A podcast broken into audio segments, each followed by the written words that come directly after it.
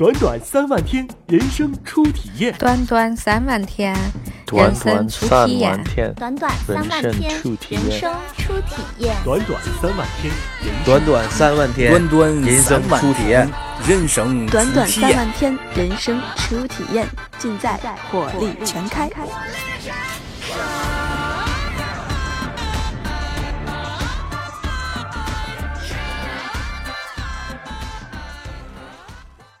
回到泰国，这次去泰国的两个礼拜左右的旅程，想跟大家分享的内容呢，想到什么说什么吧。嗯，第一点，这次去的加我的话，十四个小伙伴啊，已经有零零后了。最小的应该是大眼吧，大眼好像说是零三年的，好像都已经大二了，零三年的，好像上学比较早啊，零三年，嗯，小绿大一升大二，小绿也蛮小的。小绿可以重点说一下，小绿真的蛮可爱的。小绿是我的主人，我是它的天使。这里可以跟大家简单普及一下，我们每次出去玩的时候都会玩的一个游戏，叫《天使与主人》。每次领队会把每个队员的名字写在一个纸条上，男女分开，最好是男生女生一样多。像我们这次就是七个男生，七个女生嘛。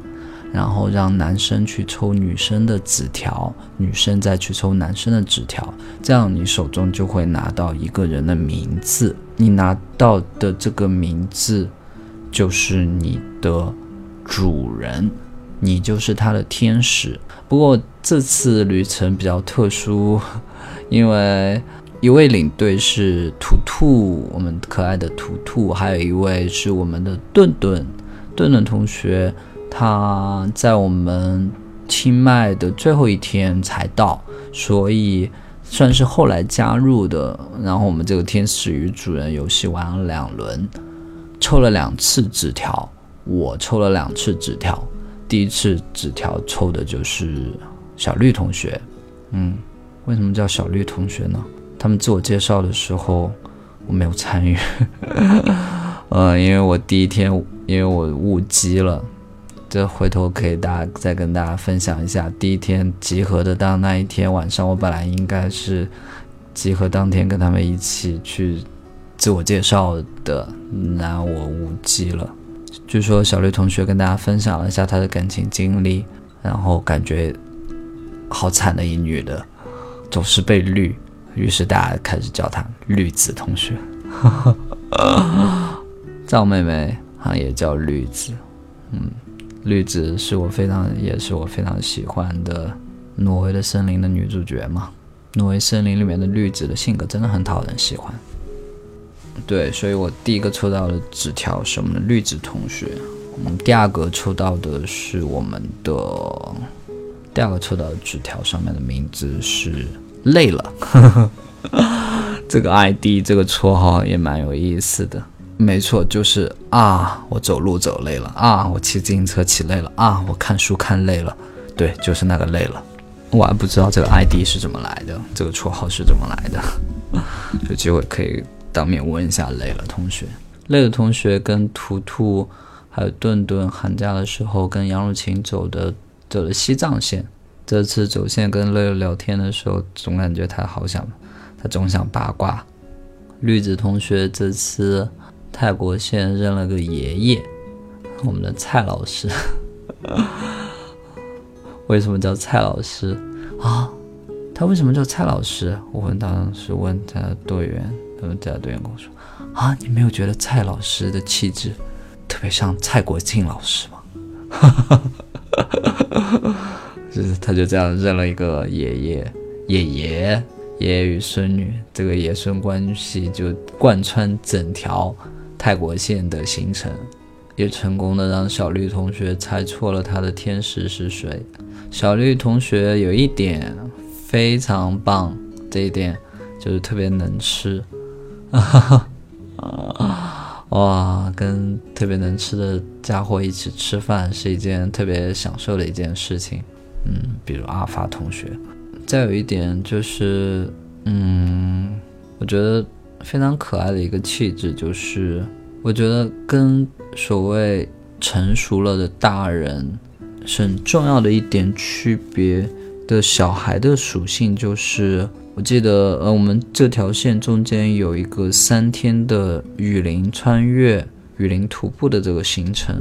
小孩子非常可爱的一点就是他会把他看到的一切，他感知到的一切，也不单单是看到。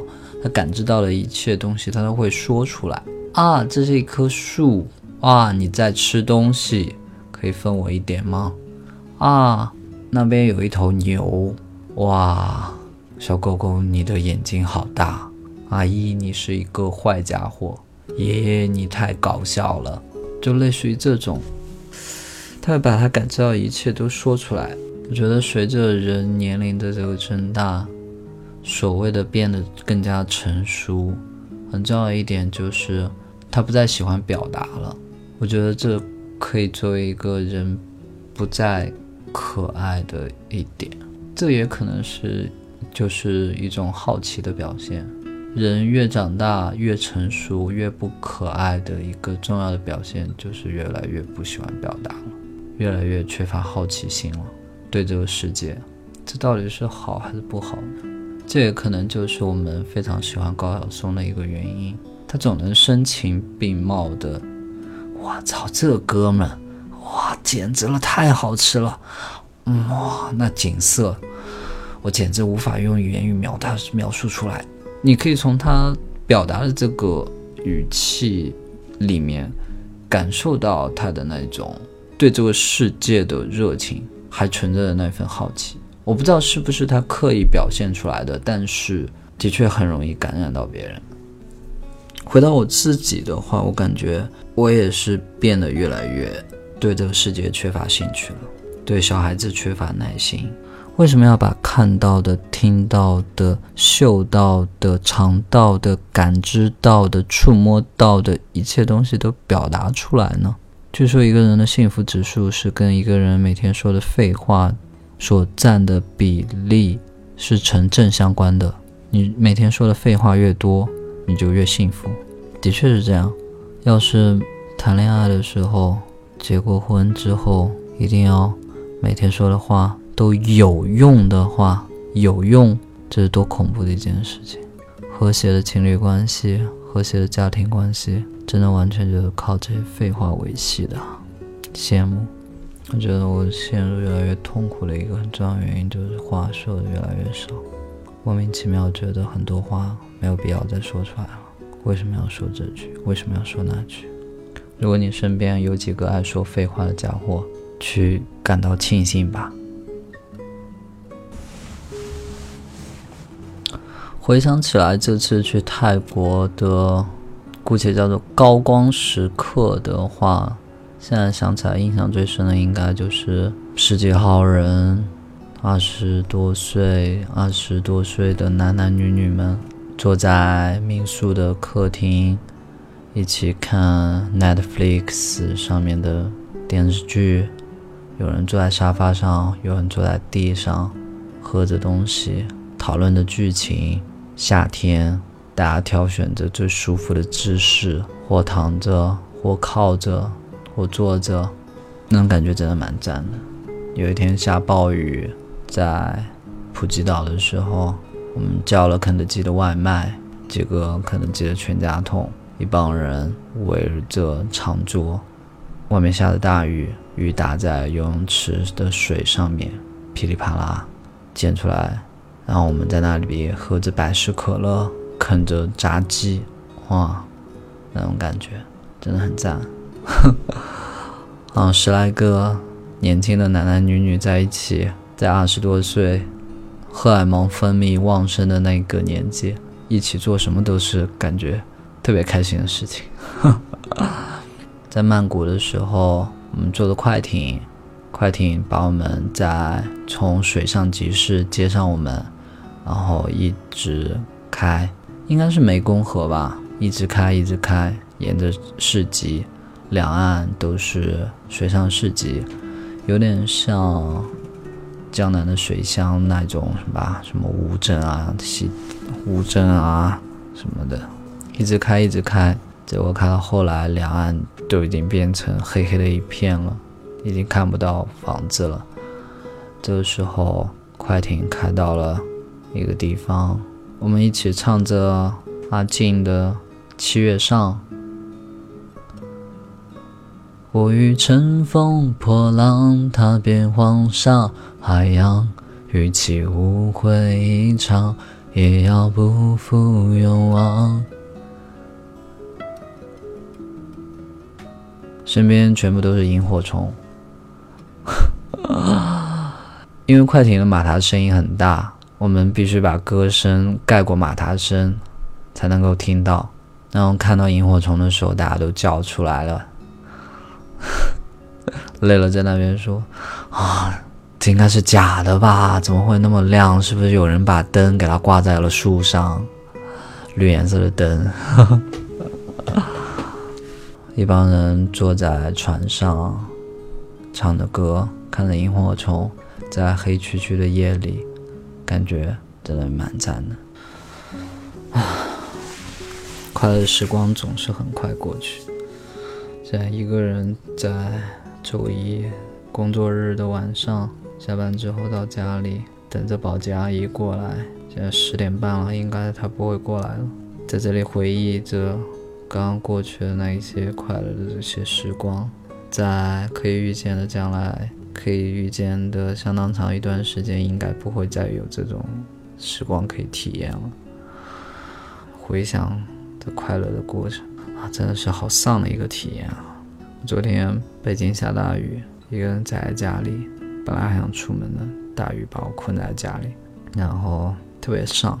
我觉得可能是应该不是心理的原因，应该是生理的原因，气压低啊，潮湿啊等等。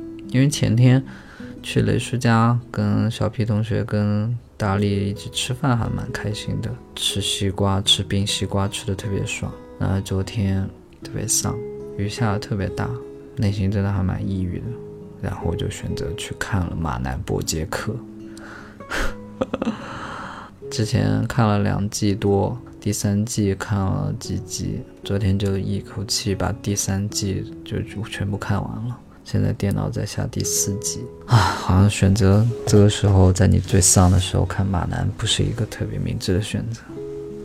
人意识到自己的悲哀。需要很长时间，要意识到其实不必如此，这需要更久。马南跟 Sarah 去天文馆，Sarah 都已经睡着了，马南还在那边跟他说：“看吧，Sarah，在这片广袤的宇宙里，我们不过是不起眼的瞬间而已，终有一天会被世人遗忘。所以最重要的就是当下哦，眼前哦。”是我们彼此分享的这段时光，所以我们做过什么，我们如何被人铭记都不重要。爱到最后，要么伤人，要么受伤，有什么意义呢？丧的东西，在你最丧的时候。看完之后，就发了一个朋友圈。目前为止。的人生没有任何值得夸耀的，生命中也没有谁因为认识我而变得更幸福。感觉这句话说完，我就可以去死了。然后就打开了郭德纲的《坑王驾到》，在郭德纲郭大爷的声音中睡去了。那第二天爬起来的时候，看到星星跟我说：“我怀疑这是一条相亲朋友圈。” 当我在说我特别痛苦、我特别丧的时候，我到底在表达一些什么呢？我记得以前是我自己总结的，还是听谁说的？人的痛苦无非就只有一个原因，就是欲望得不到满足。那些欲望得到满足的家伙都很开心。OK，很简单，你感到痛苦是因为你的欲望没有得到满足，你的欲望的值是一万，你只满足了五十，所以你很痛苦，是吧？两种办法。第一点，你努力努力，不断的去满足你的欲望的值。第二点，你把你的欲望值降低，没有什么优劣之分，就两种渠道而已。不断的满足你的欲望，我想要成功，我想要有钱，等等等等，那你就去努力，如果你不想那么辛苦，不想那么功利，那你就把你的欲望值放低，知足常乐嘛，这也是种办法。然后我发现，很多时候满足你自己欲望的方法，不是靠你自己努力就能够达成的，你需要别人配合，这就有点无解了，因为你左右不了别人。每个人都是独立的个体，而且随着社会的发展、时代的发展，每个人会变得越来越独立。你听的歌，他看的电视剧，他追的明星，可能会是完全完全不一样的。好神奇啊！现代当代人竟然能够和谐的在一起，人和人之间是做了多少的妥协啊！哎，年纪越大，变得越来越刻薄，越来越不愿意妥协。青春期的时候好像有过这一段日子，追求个性，不愿意妥协，盲目的树立起自己的一套价值观，什么是对的，什么是错的，我就要坚持我的。那现在好像变得又变成这样。是因为我这些年我认识到了一点：小孩子面对一段关系的问题的时候，他会想着去解决。他不跟我玩了，我要想办法，还要去找他，想办法道个歉，想办法去讨好。那成年人面对一段关系出现问题之后，而且在告诉自己，人是很难被改变的，告诉自己，我尊重，我尊重每个人的独立性。我不需要你为了我做任何改变，我也不想为了你做任何改变。成年人面对关系出现问题之后，我只要选择放弃就可以了，放弃这段关系，继续往前走就可以了。就我之前写过一个影评，这是之前看过科恩兄弟的《醉乡民谣》，就是讲那一个很惨的好惨一男的一个民谣歌手的一段故事。应该是这个民谣歌手生命中截取了一个片段吧，而且不是他高光的片段，是最惨的那一个片段。看过很多故事，关于杀手，关于间谍，关于成功，关于爱情，等等等等等等，总感觉在这些故事里面，父母啊、房租啊、早晨气啊、鼻毛啊、陌生人的恶意啊，等等等等，都像不存在似的。看看电影、看电视剧的时候，就有一种你的生活每天就几个人相互围绕着转的这种感觉，你的喜怒哀乐都是来自于他们。然而，生活不是的，活着是一条路，你一个人走的。有时候，你与爸妈走过一段交集，你与老师，你与你的哥们儿。你与你的朋友走过一段，你与你的他走过一段，你与导游甲走过一段，你与客户乙走过一段，你与流浪猫丙都走过一段，等等等等。这期间可能有过，嗯，我这里引用了一段话，我经常引用这段话那样子。这个是我在华师大的图书馆里面有一个摄影的。集子出过很多册的，叫《黑镜头》，不知道现在在听这个节目的小伙伴有没有看过这个集子？应该叫影集吧，《黑镜头》。它里面收藏了很多经典的一些照片，然后它分为很多的段落章节，每个章节可能有不同的标题。这个章节是关于战争，那个章节可能是关于孩子，这个章节可能是关于建筑。那个章节等等等等，其中有一个章节非常有意思，叫做日常。在这个章节里面，他就的确就是收集了很多日常的这个照片，然后他每一个章节都有一段导语，在日常的这一个章节，编辑写了一段导语。我在我特地查了一下这段导语，我没有在其他地方看到过。在我在网上把这段话去百度去搜的时候，也没有搜到这句话。可能就是这个编辑他自己写的，我觉得写的非常好，我也经常引用。我在这篇影评，姑且叫做影评里面，我把又把这段话引用了一次。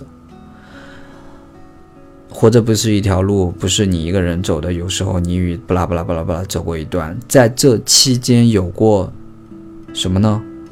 疏忽即逝的美与温柔，在日复一日的消磨中抓住快乐，不经意的善意，偶尔的放纵，日常生活的全部意义。哇，真的，我感觉总结非常精辟，非常到位，就这几句话：疏忽即逝的美与温柔，偶尔的美与温柔，你在生活中，在日复一日的消磨中抓住快乐。大部分的日子其实是重复的，是消磨的。不经意的善意，可能是你。向他人展现的善意，可能是他人向你展示的、展现的善意。偶尔的放纵，偶尔你就是想好好的醉一场，好好的享受一下快乐，抛弃了你日常的坚持的一些东西。我今天就想睡个懒觉，我明天我就想宅在家里什么都不干，等等等等，这都是放纵。我再说一遍，我再我再读一遍好了。不对啊，其实这段话我已经可以倒背如流了。疏忽即逝的美与温柔，在日复一日的消磨中抓住快乐，不经意的善意，偶尔的放纵，日常生活的全部意义。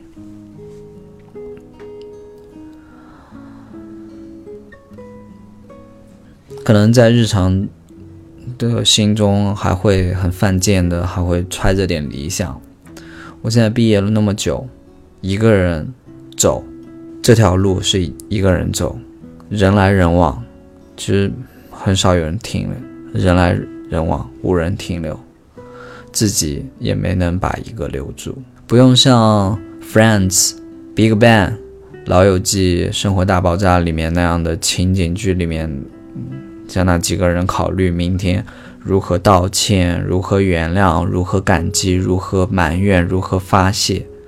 反正，在真实的生活当中，明天如果不刻意去见的话，你就可以选择放弃了一段关系，那就再无交集了。没关系，你继续往前面走的话，路上还会有一个又一个的交集，重叠再打散，重叠再打散。最后，大家都会归于一个个个体的，低头柴米油盐，头发会发油的，袜子会破洞的，啤酒喝多了不仅会醉，也会憋不住尿的，菠萝罐头搁久了会过期的。此处艾特金城武，这里跟大家普及一个冷知识：金城武他不姓金，他姓金城，他的名字叫武。感情搁久了会忘的，理想搁久了也会无气的，也曾失落、失望、失掉所有方向。Whatever，就让我的人生充满遗憾吧。一错再错的故事才精彩。嗯，好吧，今天就说到这吧，感谢大家，拜拜。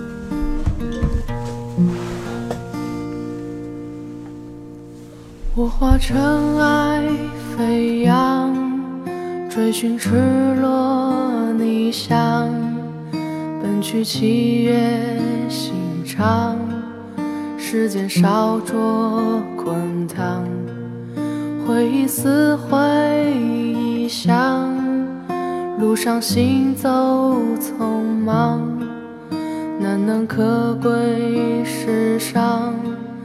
散播留香磁场。我欲乘风破浪，踏遍黄沙海洋，与其误会一场，也要不负勇往。我愿你是个谎，从未出现南墙，笑是神的伪装，笑是强忍的伤。就让我走向你，走向你的窗，就让我看见你，看见你的伤。我想你就站在，站在大漠边疆。我想你就站在站在七月。上。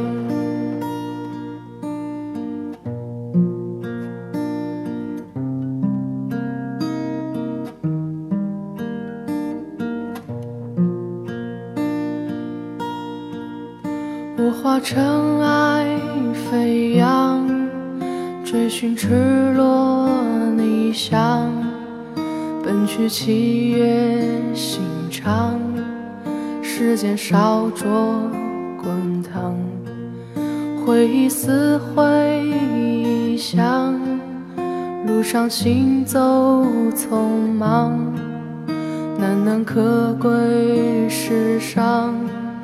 散播留香磁场。我欲乘风破浪，踏遍黄沙海洋，与其误会一场，也要不负勇往。